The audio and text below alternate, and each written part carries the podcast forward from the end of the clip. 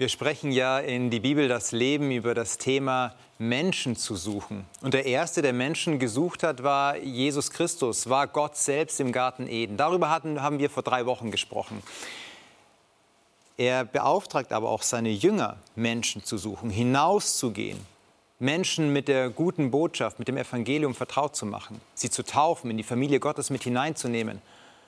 Und dann begegnet er Petrus in einer ganz eigenartigen Vision und sagt, Petrus, komm aus deiner Komfortzone heraus, geh zu jemandem, den du gar nicht auf dem Schirm hast und begegne dieser Person. Wenn man diese Geschichten so liest, dann sieht man, es geht immer um das Gehen, unterwegs zu sein. Es gibt aber auch noch einen anderen Weg, Menschen zu erreichen, nämlich zu bleiben, aber die Türen aufzutun die Türen des Hauses, des Herzens und der Begegnung. Und darüber sprechen wir heute.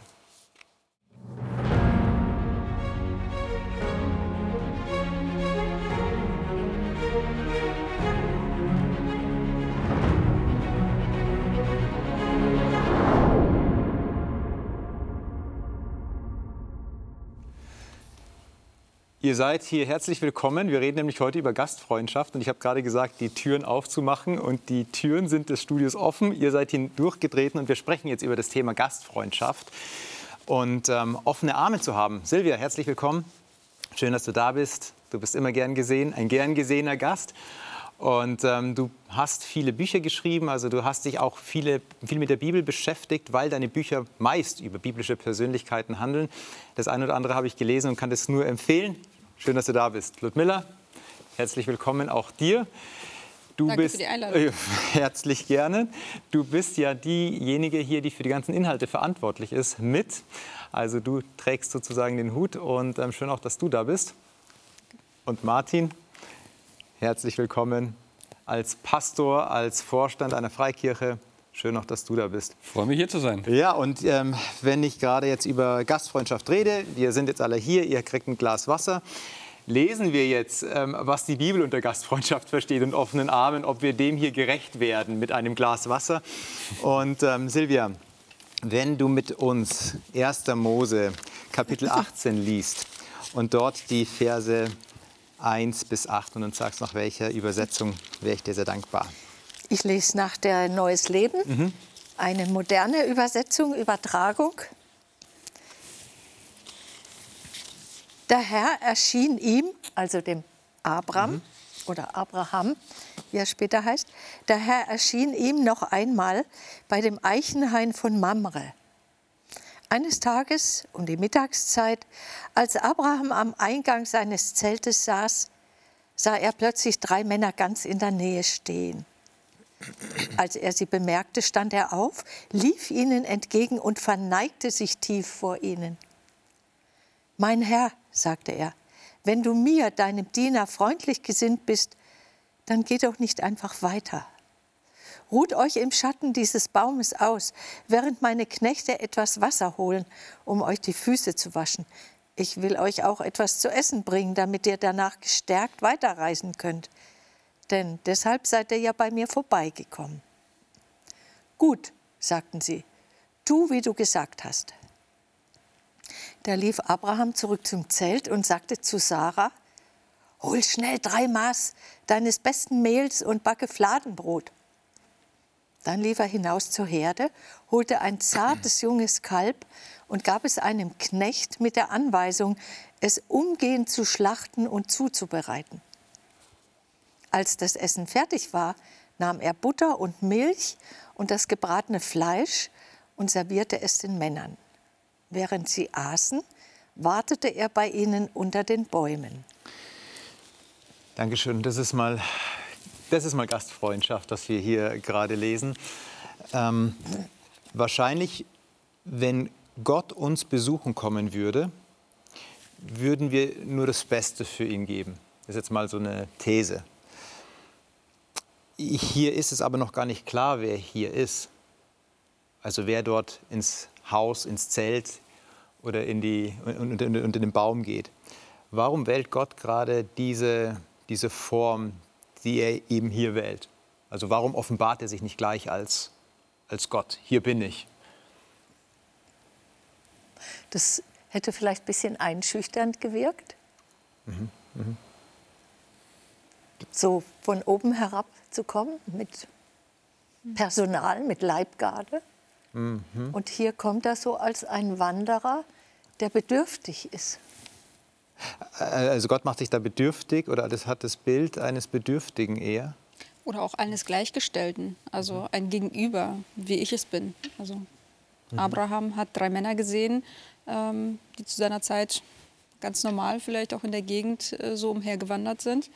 Und auch nicht, also auch dieses nicht handeln aufgrund von, weil da ist jemand aha, Besonderes, aha. da ist Gott, der jetzt kommt, jetzt muss ich ja auch was Besonderes tun, sondern unabhängig davon, wer da vor mir steht, ähm, Gastfreundschaft zu üben, ist vielleicht auch, weiß nicht, ich will nicht sagen ein Test, aber ähm ja, äh, da werden ja ganz, ganz viele Details in der Geschichte besprochen. Gibt es so ein Detail, was euch ganz besonders ins Auge springt, was ihr, was ihr, was ihr ganz ähm, fundamental findet? Also viele kleine Dinge, viele kleine Puzzlestücke, aber eins, was ihr sagt, das ist was ganz Elementares für mich. Also mir ist es aufgefallen, äh, ich backe auch gerne Brot mhm, mh. und kneten. Mhm. Ein Kilo mit der Hand zu kneten, ist schon eine Ansage. Ja. Aber das sind drei Maß. Drei Maß sind 39 Kilo. Also ich denke, die Sarah brauchte Personal. Um Oder viel Zeit. Und, und, er hat diesen, diesen Männern einen riesen Hunger zugetraut auch. Mhm. Ist die Frage, hat er, wenn er Leute eingeladen hat zum Essen, nur an sie gedacht oder nicht an seinen ganzen Hausstand? Also wie ist das äh, Verständnis von Versorgung? Abraham war ja auch nicht alleine mit seiner Frau. Wenn er Knechten anweist, äh, Kalb zu schlachten. Wie groß war der Hausstand, dass man vielleicht 39 Kilo Mehl auch braucht? Der Hausstand ja. war über 1000 Personen. Wahnsinn. Mhm. Da wären 39 Kilo zu wenig gewesen. Da wäre es zu wenig, ja. Nein. Und jeder hätte ein Häppchen dann vielleicht nur. Ja? Also es soll schon darum gehen, um satt zu werden. Ja? Also diese, du sagst, das ist ein Detail, was dir, was dir ins Auge sticht. Wahnsinn. Es ist viel, die Menge. Auch dieses zarte Kalb. Ich habe extra einen Metzger angerufen und habe gefragt, wie lange dauert es, ein Kalb zu schlachten und dann Braten zu servieren oder gekocht oder so. Und er sagt also heutzutage drei bis vier Tage lässt man das Fleisch reifen. Wenn ja. es ganz zart ist, dann zumindest einen Tag. Ein Tag, ja. Und das war mittags. Ja, ja, ja. Ja, also es war nicht viel Zeit. Wahrscheinlich hatten die auch andere Techniken damals. Mhm, mh. Wahrscheinlich, ja. Also was ich markant finde an diesem Text, das geht in dieselbe Richtung. Dazu muss ich aber sagen, dass, dass ich spannend finde, was hier am Anfang heißt, in Vers 5, da heißt es, ich will indessen einen Bissen Brot holen. also, Trau niemals kurz. zu einer Ansage. ich hole nur ein bisschen Brot und dann, und dann heißt es ja noch, weil dann könnt ihr dann ja auch weitergehen. Ja. Ja, also das Weitergehen hat schon lang gedauert. Also äh, muss man schon sagen, äh, Abraham hat hier sich enorm viel Zeit äh, oder Zeit investiert, mhm. damit diese drei Personen hier echt gut haben. Ja. Was ich interessant fand, ähm, als ich den Text gelesen habe, ist ja, wir verbinden ja oft gerade in unserer Kultur so Gleichberechtigung und äh, diese alten Rollenverständnisse, wofür ist die Frau zuständig, wofür der Mann. Und man hätte jetzt gedacht, so in der Zeit des Patriarchats, so ähm, der Mann sitzt da und äh, die Frau rennt und kümmert sich. Mhm. Wer rennt hier und mhm. kümmert sich, ist Abraham. Also das finde ich ja. halt das Interessante. Er gibt die Mengenangaben vor, so. Er hat im Kopf das überschlagen und weiß, was zu tun ist. Das heißt, er ist da tiefer drin, als man meint. Und er kennt die Rezepte. Er kennt die Rezepte ja. vielleicht. Vielleicht ähm, mhm. weiß, er, weiß er tatsächlich die Prozesse, wie sie vonstatten gehen. Ähm, und kümmert sich um jeden einzelnes Gewerk, dass das angestoßen wird, dass es funktioniert. Also das mhm. finde ich schon mhm. auch ähm, spannend, nicht, dass, die, ähm, dass, dass der Abraham da äh, sitzt und sagt, ah Sarah, da kommt Besuch, was machen wir jetzt? Was hast du denn noch da? Das äh, passiert bei uns manchmal so, dass mein Mann so fragt, ja, was haben wir denn noch? Was könnten wir denn anbieten? Nein, er gibt klare Anweisungen, er weiß, was da ist. Ja. Und er serviert es sogar. Und mhm. er bleibt stehen. Ja, was sagt es denn das aus? Es ist Mittagshitze. Ja. Es ist heiß, ja. Mhm. Die sitzen im Schatten und er steht. So das wie der Frage, Butler, ob es nicht schon Abend war, bis das Essen serviert wurde. Ach, vielleicht, aber sie sitzen immer noch unter den Bäumen. Und er steht wie der Butler, ja, der, der oberste Kellner, Hand auf dem Rücken, Serviette hängt so rüber, ja, eine Hand auf dem Rücken, die andere so. Ja, so kennen wir das heute aus guten Restaurants. Wünschen der Herr noch etwas? Ja, und er serviert ihnen das. Ich habe sowas in, vor, vor ein paar Jahren auch selber erlebt. Wir waren auf einer archäologischen Studienreise oder auf einer archäologischen Ausgrabung in Jordanien, waren eingeladen bei Beduinen und ähm, das war schon in einem Haus und so und der hat uns dann bedient. Die ganze Familie war draußen, nur ein paar Männer waren noch mit dabei. Aber der Mann selber, der stand die ganze Zeit, der Gastgeber, und hat uns immer auch mit seinen Händen Essen auf den Teller gegeben. Und er stand die ganze Zeit. Und damals unser ähm, archäologischer Leiter, der hat auch den Bezug hergestellt. Das ist genauso, wie es damals war zu biblischen Zeiten. Also er macht sich da zum Diener. Er macht sich da zum Diener. Ja. Du hast es jetzt gerade auch angesprochen, dass das der Tag am heißesten war. Warum ist denn dieses Detail noch so wichtig? Also die Bibel äh, nimmt ja die Dinge auch auf, die wichtig sind und bespricht die Dinge, die elementar sind. Ähm, Und jetzt ist hier dieses Detail, als der Tag am heißesten war. Also das ist mir nämlich gleich ins Auge gesprungen. Warum ist das so scheinbar wichtig? Ähm, könnt ihr einfach nur sagen, ja, da, es war noch hell. Also wir waren im Mai, Juni in Ägypten, 40 Grad. Ja. Und in der Mittagszeit rumzulaufen und zu wandern, das macht man normalerweise nicht. Das macht man vielleicht nur, wenn man am Verdursten ist oder am Verhungern. Und man braucht ganz dringend jetzt was. Sonst bleibt man irgendwo im Schatten. Da gab es ja irgendwie, das war ja ein Eichenhain. Ja, da, da zieht man sich selber in den Schatten zurück und läuft dann nicht durch die Sonne. Aber das ist interessant, weil ich, ich habe mich nämlich gefragt, äh, das ist eine komische Redewendung oder Antwort, die Abraham ihnen gibt. Ich will indessen ein bisschen Brot holen, dass ihr euer Herz stärkt. Danach mögt ihr weitergehen. Wozu wäret ihr sonst bei eurem Knecht vorbeigekommen? Das ist so, wie du sagst, vielleicht waren sie äh, in seinen Augen am Verdursten, am Verhungern. Warum sollte man sonst in der Tageshitze unterwegs sein?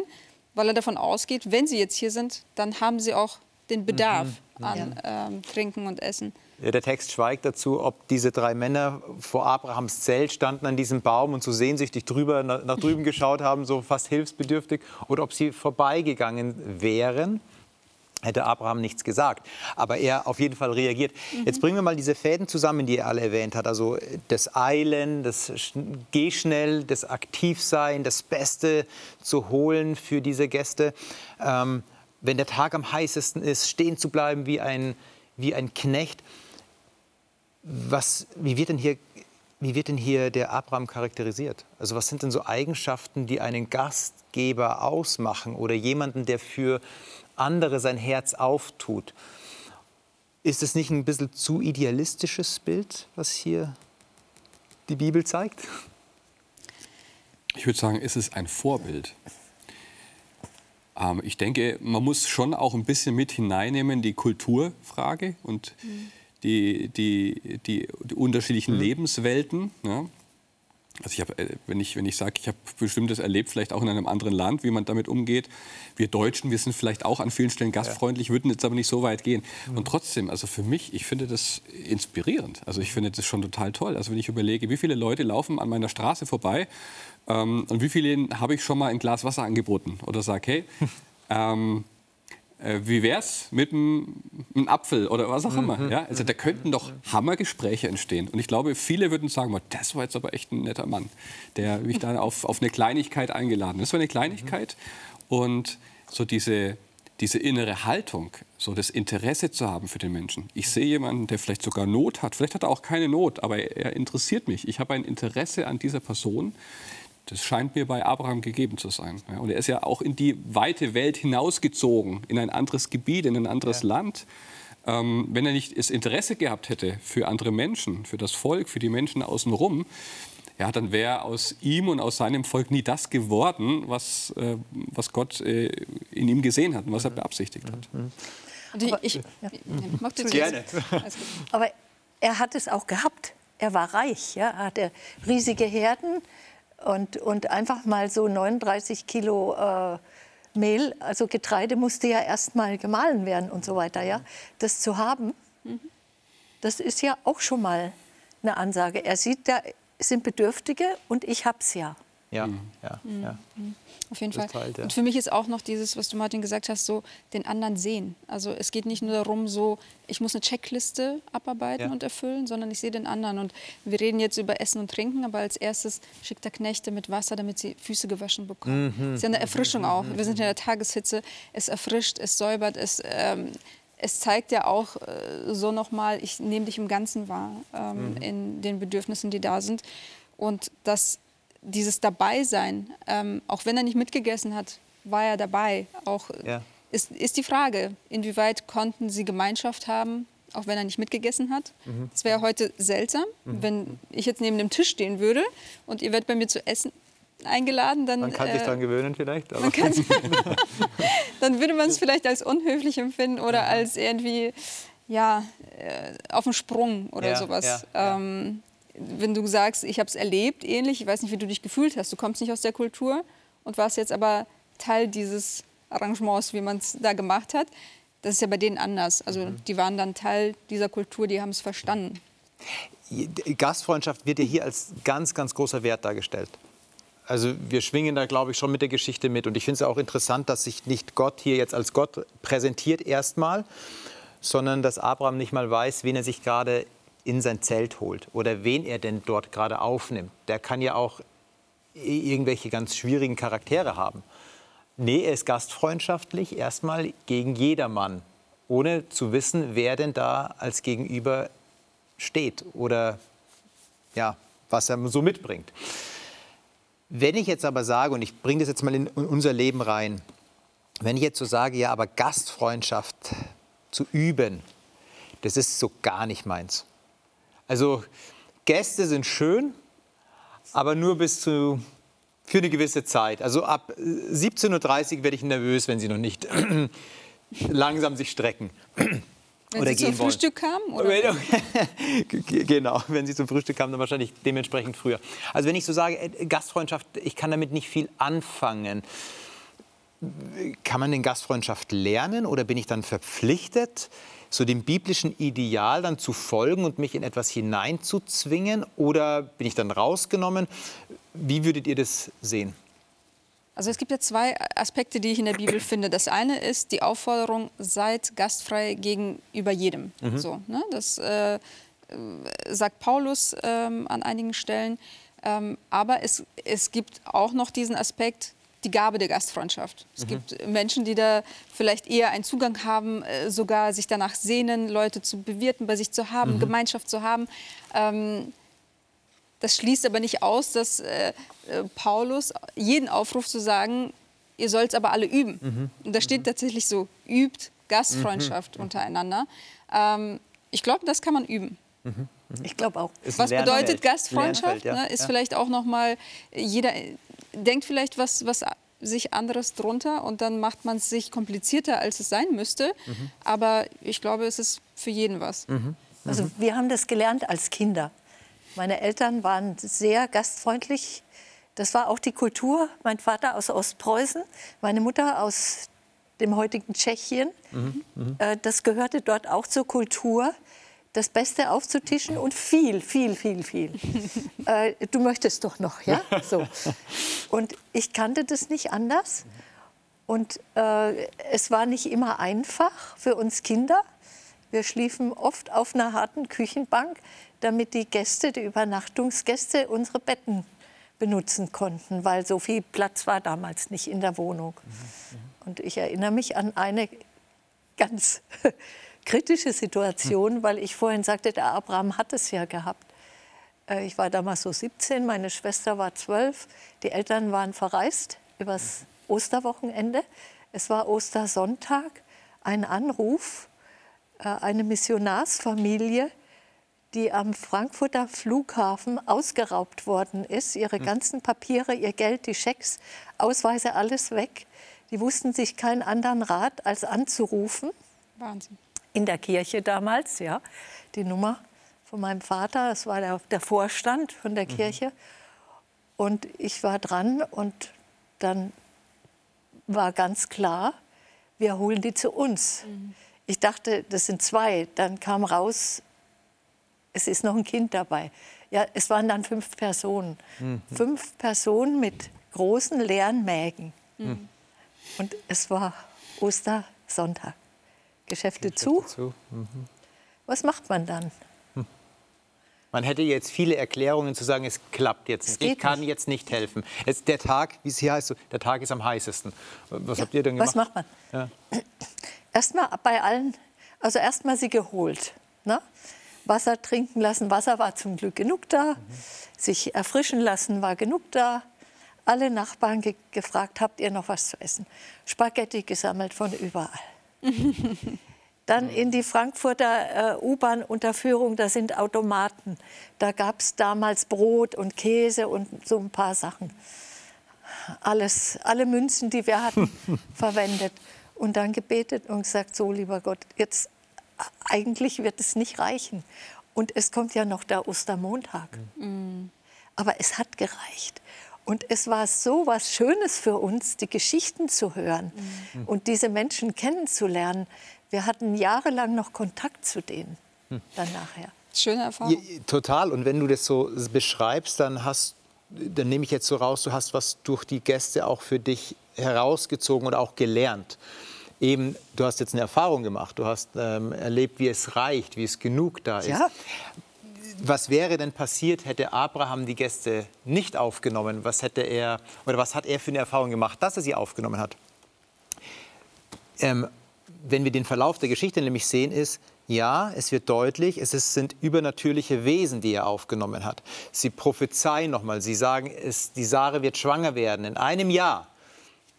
Also das heißt, es ist eine Prophezeiung für den Sohn, aber die hatte Abraham eh schon.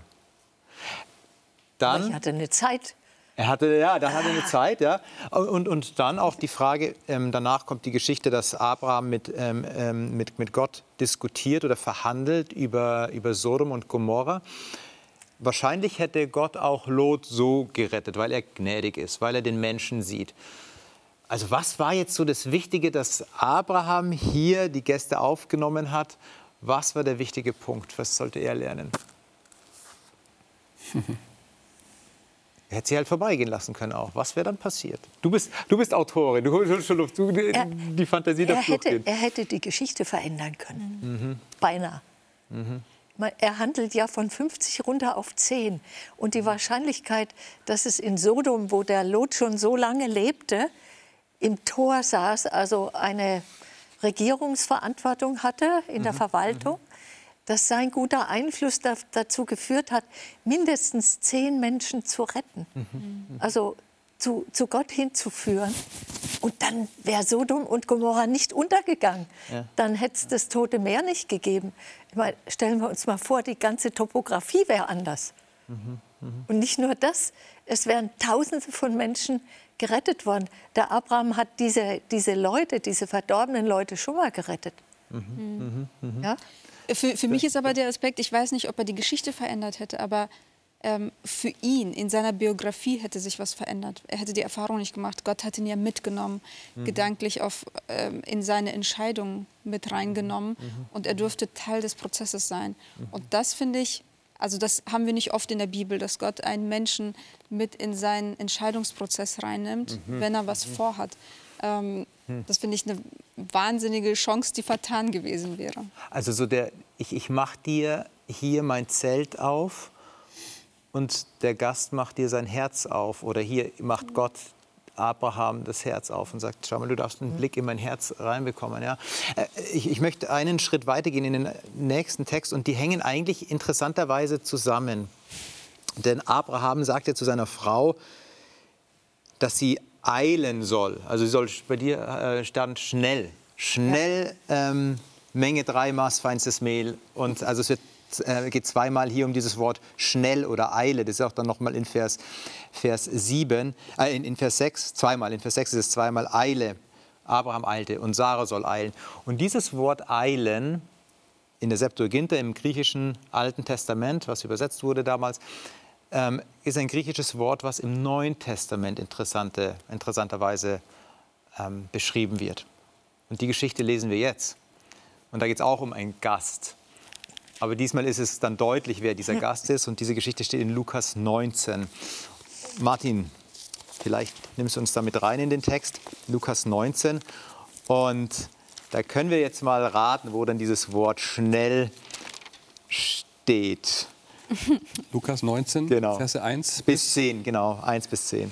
bis 10. Sehr gerne die Geschichte von Zachäus aus der Elberfelder Übersetzung.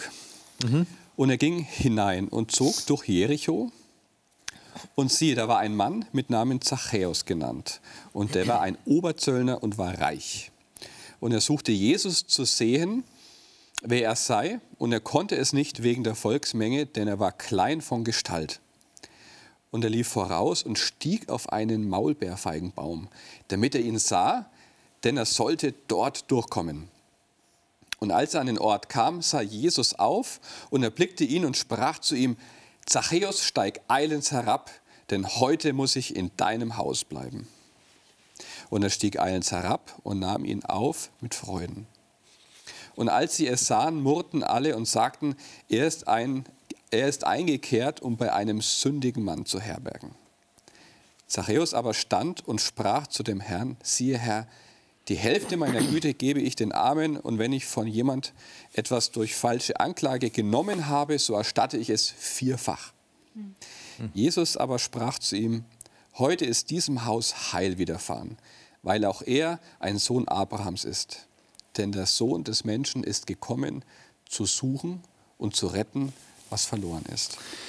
Ja, Gott ist wieder zu Besuch. Und jetzt, ich glaube, ihr habt schon das Wort gefunden, ähm, woher es hier eilend oder schnell gehen soll, in Griechisch spoido. Also macht es schnell. Ist übrigens auch ein Wort, was Lukas nochmal verwendet in Kapitel 2, wenn die Hirten zu der Krippe kommen. Und sie eilen auch, die sputen sich, das ist das schöne deutsche Wort, sie sputen sich zu Jesus zu kommen. Da, ähm, hier, äh, Zachäus sputet sich, zu Jesus zu kommen. Warum ist denn diese, diese, diese, diese Hauptfigur Zachäus so signifikant? Was ist, was ist dieser Zachäus? Was ist an dem, was würdet ihr sagen, ist an dem besonders? Oder vielleicht, wenn ihr das mit den Ohren der, des umstehenden Volkes hört, was ist an dem besonders herausfordernd?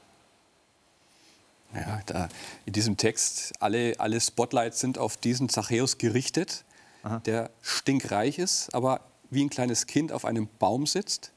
Und jeder, der an ihm vorbeiläuft, der kennt ihn in Jericho. Er weiß, wer diese Person ist und keiner will mit ihm etwas zu tun haben, weil er ein Verräter ist, könnte man sagen. Als einer, der es im Bunde ist mit den, mit den Römern und so. Ja, da will man mit ihm nichts zu tun haben. Und ich finde es so schön, weil, weil diese Geschichte einen Mann zeigt, der einen inneren Widerspruch äh, in, sich trägt. Also er, er ist reich, er hat viel, er hat alles Mögliche, er wirtschaftet, er hat einen dicken Geldbeutel. Aber offensichtlich ist er auf der Suche. Also er suchte Jesus zu sehen und, und er hat dieses, diesen tiefen Wunsch, dieses tiefe Bedürfnis, mit seinen Augen Jesus zu sehen. Und weil er dummerweise klein ist, klettert er auf diesen Baum. Ja. Na, also ich habe ja schon diese, diese Kinderbibelseite vor Augen, ja, wie er an, die, auf diesem Ast sitzt ja, und wartet, damit endlich wie ein Kind so machen würde, ja, dass Jesus an ihm vorbeikommt. In mir kommt so dann auch immer die Frage, ja, Zachäus, was, was hast du denn eigentlich erwartet? Was passiert denn? Ja, dann hast du mit deinen Augen Jesus gesehen und dann läuft er, damit muss er gerechnet haben, dann ja auch wieder vorbei. Ja, ja, Ähm, ja. Also wieso begibt er sich in diese peinliche Situation, in diesen seltsamen Zustand, nur damit er diesen Wunsch erfüllt bekommt, mit seinen Augen Jesus zu sehen? Ja, aber auf der anderen Seite ist anscheinend war der Wunsch so stark, dass ihm das gereicht hat, ihn zu sehen. Also es war ja schon das Highlight für ihn, einfach ihn einmal sehen. So, er hat viel gehört von ihm und irgendwas, äh, ein Bedürfnis, äh, hast du vorhin gesagt, irgendwas ist in ihm, ein Bedürfnis so dieser Begegnung, was Ja. die Bede Begegnung macht. Vielleicht reicht schon das Sehen, dass es was mit mir macht, mich verändert. Ähm, aber einfach da zu sein. Und ich glaube nicht, dass er davon ausgegangen ist, gesehen zu werden. Oder Mhm. Ist übrigens entdeckt zu werden, weil du sagst so äh, äh, peinlich, aber er ist ja gar nicht davon Mhm. ausgegangen, dass irgendwie er entdeckt wird. Er hat sich da versteckt. Die, diese Szene wird in, bei Lukas immer wieder genannt und gerade in dieser Geschichte. Ja, und ja, was passiert denn dann, wenn Jesus mich sieht? Was, was erwartet er sich? Du hast kurz du Luft vorher, geholt, ja. Kurz vorher, als, als Jesus nach Jericho reinkommt, da sieht er einen blinden Bettler. Ja, ja. Und äh, den sieht Jesus. Das heißt, er hört ihn, er ruft, Mhm. der ruft nach ihm.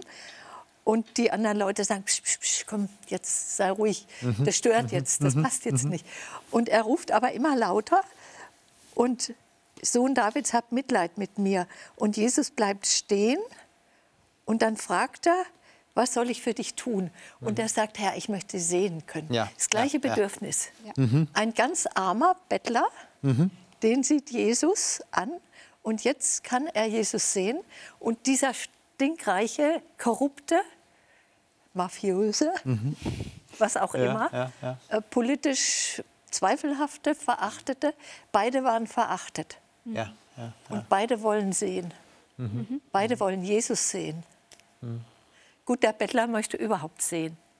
Aber er sieht Jesus und er, er sieht nicht irgendeinen Mann, sondern er weiß schon vorher, wer das ist, nämlich der Sohn Davids.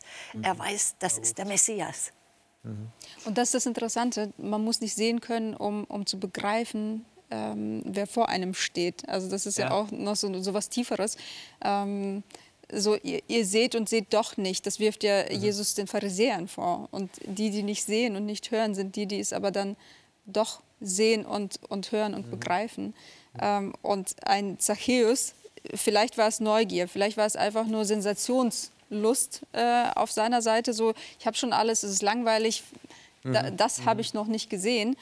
Vielleicht aber auch ein tieferes Bedürfnis. Und ich finde, das wird deutlich, als Jesus sagt, komm schnell runter. Ich muss, auch so dieses, dieses Drängende, ich muss heute bei dir zu Gast sein. Ja. Ähm, das bewegt ja dazu, sich zu freuen, runterzusteigen und ihn freudig aufzunehmen. Also muss es mehr sein als Sensationsheischerei, würde ich jetzt unterstellen.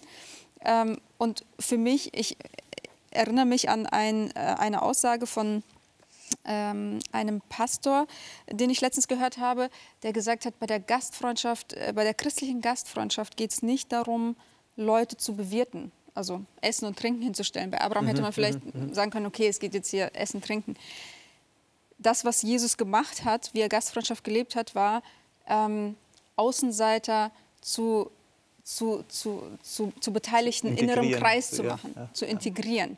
Wen holst du an deinen Tisch? Und das ist ja so dieses, hole ich an meinen Tisch nur Leute, die schon im Sozialen angesehen sind, die mir vielleicht noch einen Mhm. höheren Status verleihen?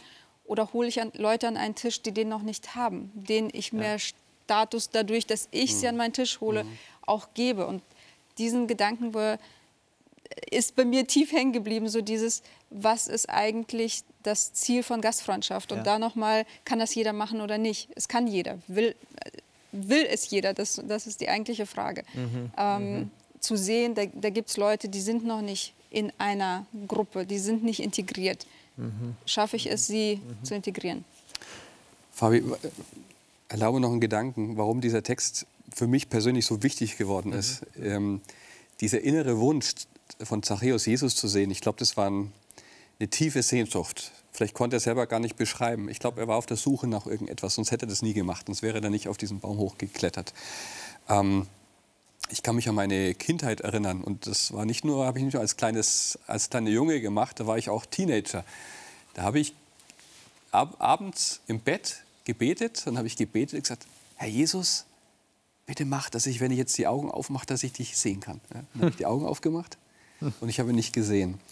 Und bis zum heutigen Tag ist das für mich ein tiefer Wunsch, eine große Sehnsucht. Ich hadere auch ein bisschen, ich ringe damit, weil ich es mir echt wünschte. Und es würde mir so viel bedeuten, wenn es irgendwie, wenn, du ich mich mit ihm mal unterhalten könnte. Ne? Ich habe oft früher als Kind gesagt, auch wenn ich einen Satz hätte, den ich sagen könnte, oder wenn ich eine Frage stellen könnte. Ja? Ähm, was mir aber diese, dieser Bibeltext so deutlich gemacht hat, ist, ganz am Ende ähm, geht es nicht darum, dass ich Jesus sehe, sondern es geht darum, dass er mich sieht. Ja, ja, ja. Und das macht dieser, dieser, dieser Text der macht er so deutlich. Also er, er blickte auf. Ich habe mal in einer Andacht mal gehört, diese Formulierung, ähm, dass Jesus zu ihm gesagt haben soll, und ich sehe dich. Ja? Ob er es gesagt oder nicht, aber genau das ist passiert. Und das war, das war der Punkt, der eine markante Lebensveränderung bewirkt hat für Zachäus. Also der Moment, dass ihn jemand gesehen hat, der etwas anderes in ihm gesehen hat als das, was er bisher war. Also nicht nur die Probleme, die Sünden, die Fehler, all das, sondern das Potenzial, die Zukunft und die Möglichkeiten. Das ist ja schon hier auch in dem Text beschrieben, denn Jesus spricht ihn ja auch mit Namen an. Also wenn ich jetzt hier in die Kamera schaue und äh, spreche Sabine, Peter und ich spreche persönlich an, jetzt einen Zuschauer, eine Zuschauerin, wie muss es einem durchs Herz gehen? Der kennt meinen Namen und der spricht gerade, der spricht mich persönlich an. Also diesen Gedanken, er sieht mich, das ist ja ein zutiefst, ein zutiefst besonderer Moment, weil wir ja oft uns selbst auch aus den Augen verlieren. Aber jetzt muss ich trotzdem provokant fragen. Jesus ist doch für alle Menschen gekommen. Für alle Menschen auf diese Erde gekommen. Es steht eine Menge um den Baum herum, die alle die Sehnsucht haben, Jesus zu begegnen, Jesus zu sehen, Jesus zu hören. Wäre ich Marketingstratege, dann würde ich sagen, Jesus, weißt du, ähm, Zachäus, der bleibt auf dem Baum sitzen, du kümmerst dich um die Menge und dann am Abend irgendwann mal kannst du zu Zachäus gehen. Du weißt ja seinen Namen, dann weißt du auch wahrscheinlich, wo er wohnt. Mach das doch, mach das doch ein bisschen versteckter. Dann verlierst du nicht die Menge. Warum entscheidet sich Jesus für diesen Moment, wo, sie, wo, wo er sich gegen ja, den Status quo der Menge stellt? Was das wert? Ich denke, da haben wir wieder den, den Link zu der Abrahamsgeschichte. Mhm. Denn Jesus sagt, der ist Abrahams Sohn. Da haben wir mhm. wieder die Verbindung. Mhm, mhm, Denn deswegen seid ihr ja bei mir vorbeigekommen, mhm, mhm sagt der mhm. Abraham. Ja, ja. Und ich denke, Jesus hat gespürt und gewusst, dass der Zachäus das genau in diesem Moment ganz dringend braucht. Und zwar dringender als alle anderen. Aber ich glaube sogar noch mehr. Ich glaube, absolut ist glaube ich auch. Aber ich glaube auch, dass es ein Lehrstück war für die Menschen außenrum. Das heißt ja auch ganz bewusst hier in diesem Text, ähm, dass es, dreimal kommt dieses Begriff des Sehens vor. Mhm. Einmal sucht er Jesus zu sehen, einmal mhm. sieht Jesus ihn. Mhm. Und dann heißt, dass die ganze Volksmenge auf Zachäus und auf Jesus schaut. Ja. ja? ja. Äh, mit, einer, mit einem Fernglas oder mit einer Lupe, ganz genau. Mhm. Ja? Mhm. Und die sehen ganz genau, was hier passiert. Und ähm, ich glaube, dass Jesus hier einfach deutlich macht, worum es ihm geht. Und sagt, worum geht es mir nicht und worum geht es mir. Ich gehe ein in dieses Haus zum Sünder. Gastfreundschaft. Ja? Schau mal, wenn ich jetzt meinen besten Kumpel einlade und ich mache ein Riesenfest und es ist ein ganz tolles, äh, ich mache Essen und so weiter, das ist keine große Kunst. Mhm. Ja? Das macht mir Spaß, habe ich Freude. Aber was ist denn mit den Menschen, die die es echt brauchen, die vielleicht auch so eine lebensverändernde äh, Stimme brauchen in ihrem Leben oder so. Aber ja, der ist schwierig, der ist anstrengend, vielleicht riecht der auch oder so. Ja? Und ich glaube, Jesus will uns hier ein, also ein, Vorbild sein, uns animieren zu sagen, hey, Gastfreundschaft ist mehr als nur ein Nice to have, sondern das ist echte Liebe und das ist ein echter Auftrag für Jüngerschaft. Mhm. Ähm, und ja, Jesus ist ein Vorbild.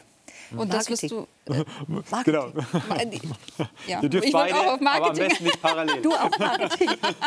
du sagst äh, Marketing, äh, so dass es keiner mitbekommt, weil es ja. schadet deinem Ruf. Aber äh, Jesus ist in sich selber stimmig. Er macht sich keine Sorgen um seinen Ruf, so, sondern mhm. so den Ruf des anderen will er verändern. Mhm. Und das, mhm. ist, das ist Marketing mhm. für ihn. Das ist das, was er da mhm. betreibt. Und das ist genau mhm. das. Er verändert den Status äh, von Zachäus, weil sein Status, dessen ist er sich sicher. Den, den kann, er, kann ihm keiner äh, wegnehmen so, und wegdiskutieren. Äh, ja. ja, und er, er schlägt sozusagen zwei Fliegen mit einer Klappe. Denn der Zachäus gibt die Hälfte des Reichtums den Armen.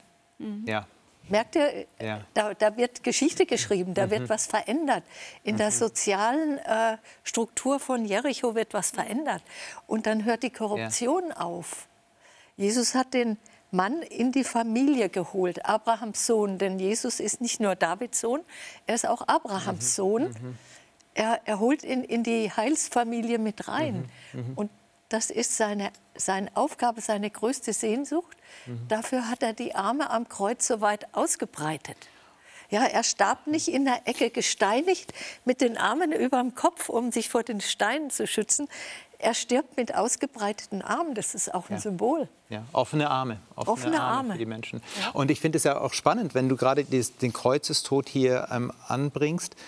Jesus ist auf dem Weg nach Jerusalem. Ja.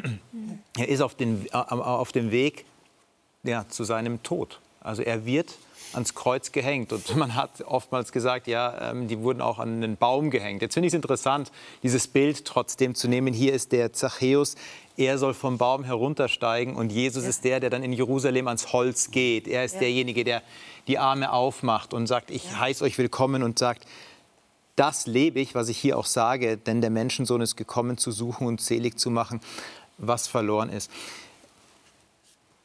Zachäus ist ein Mann, der wird hier beschrieben, er war ein Oberer der Zöllner, er war reich, er war klein, da kann ich vielleicht ein bisschen mit ihm mitschwingen, er war klein, also es wird so gesagt, wer der Zöllner war, wer Zachäus war.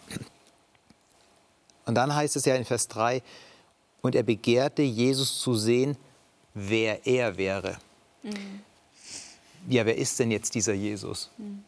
Wenn, äh, was, mit, mit, mit welcher Erfahrung geht Zachäus, nachdem er Jesus bei sich zu Hause hatte, raus? Wer ist dieser Jesus? Ähm, wer ist Jesus? Also ich, ich, mir kommt gerade der Gedanke, ähm, den Begriff Gastfreundschaft mal umzudeuten. Mhm. Ähm, und zwar ist, ist ja Jesus hier derjenige, der Gastfreundschaft zeigt, und zwar ja. als Gast. Ja. ja. Also er ist nicht der, der Gastgeber in dem Sinne, sondern mhm. mhm. er, er sagt, okay, dann bin ich halt Gast, weil ich weiß, dass es ihm jetzt hilft. Also mein Schwiegervater, der hat mal gesagt, die Gäste haben es gut, denn die können gehen, wann sie wollen. ja, also ähm, ist die Frage, aber habe ich gerade dran denken müssen. Aber ähm, was Zachäus sieht, ist hier einen Jesus, der, der sich auf ihn einlässt und einen Heiland, einen Messias, der ihn mit völlig anderen Blicken ansieht, als es die, all die anderen Menschen tun. Und das verändert sein Leben.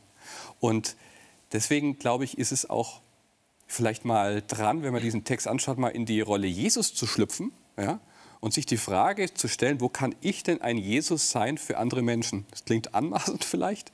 Ich hoffe, ihr versteht, was ich meine. Mhm. Also wo kann mhm. ich denn jemanden mit nicht den Menschenaugen sehen, sondern mit Gottes Augen. Mhm. Ja? Mhm. Also, äh, und wo kann ich denn vielleicht das Leben eines anderen Menschen bereichern, weil ich, weil ich etwas in einem sehe, das es vielleicht in, in sich selbst gar nicht sieht. Mhm. Ja? Und ich glaube, dass das äh, eine Riesenchance sein kann, äh, wenn wir eben mit anderen Menschen Kontakt haben, wenn andere Menschen uns wichtig sind, wenn wir, wenn wir sie suchen, wenn wir sie sehen und wenn wir Kontakt haben. Und wenn wir uns darauf einlassen, manchmal hart, manchmal mühevoll, manchmal anstrengend, aber ich glaube heilig. Mhm. Und ich finde es interessant, wir haben ja in diesen zwei Geschichten beides, sowohl ja. ich bin Gastgeber als auch ich bin Gast mhm. und in beiden Rollen die Verantwortung zu haben, äh, den anderen zu sehen. Also ja. so, das ist ja die zwei Beispiele, die wir jetzt, äh, jetzt hier besprochen haben, so die Verantwortung des anderen zu sehen, nicht mich, meine, ich meine, äh, in der Gastfreundschaft kann man sich ja auch verlieren. So. Mhm. Mhm. Ich wurschtel die ganze in der Küche. Wir haben das Beispiel bei Martha und Maria. Mhm, mhm, äh, sie ist auch gastfreundlich, aber sie verliert sich. Sie sieht nicht mhm. den Gast in dem Moment. Ähm, und als Gast kann, geht, geht das genauso, glaube ich. Man kann sich zurücklehnen und sich bedienen lassen und den anderen auch nicht wahrnehmen. Ja. Aber das finde ich schön, was du gesagt hast, so dieses den anderen sehen, also wirklich bei dem anderen zu sein, ihn mhm. wahrzunehmen mhm. ähm, und auf ihn einzugehen, da wo er es braucht. Und das hat Jesus hier in Perfektion gezeigt, wie er das macht. Und ähm, ich glaube, das ist ein echt ein riesiges Vorbild, auch eine Herausforderung für euch. Danke, dass ihr die Einladung wahrgenommen habt und auch jetzt ja, gedanklich euer Herz aufgemacht habt. Und wahrscheinlich auch würdet ihr euer Zuhause auftun. Vielleicht sitzen Sie auch auf einem Baum wie Zachäus. Ich weiß gar nicht, wie Ihr Baum heißt. Vielleicht ist es so der Baum der Selbstzweifel, der der Angst, der Sorge. Aber Jesus möchte bei ihnen zu Gast sein und möchte dort auch ihr Leben verändern, in ihrer Nähe, in ihrer Gegenwart. Also das ist eine Einladung eigentlich, die er ausspricht als Gast. Und in diesem Prozess, da wird ein Herzen verändert, weil er das menschliche Herz am besten kennt. Ich wünsche Ihnen, dass Sie diese Begegnung haben, diese enge Verbindung mit Jesus, der, der wirklich bei Ihnen sein möchte. Ihnen alles Gute, bleiben Sie behütet.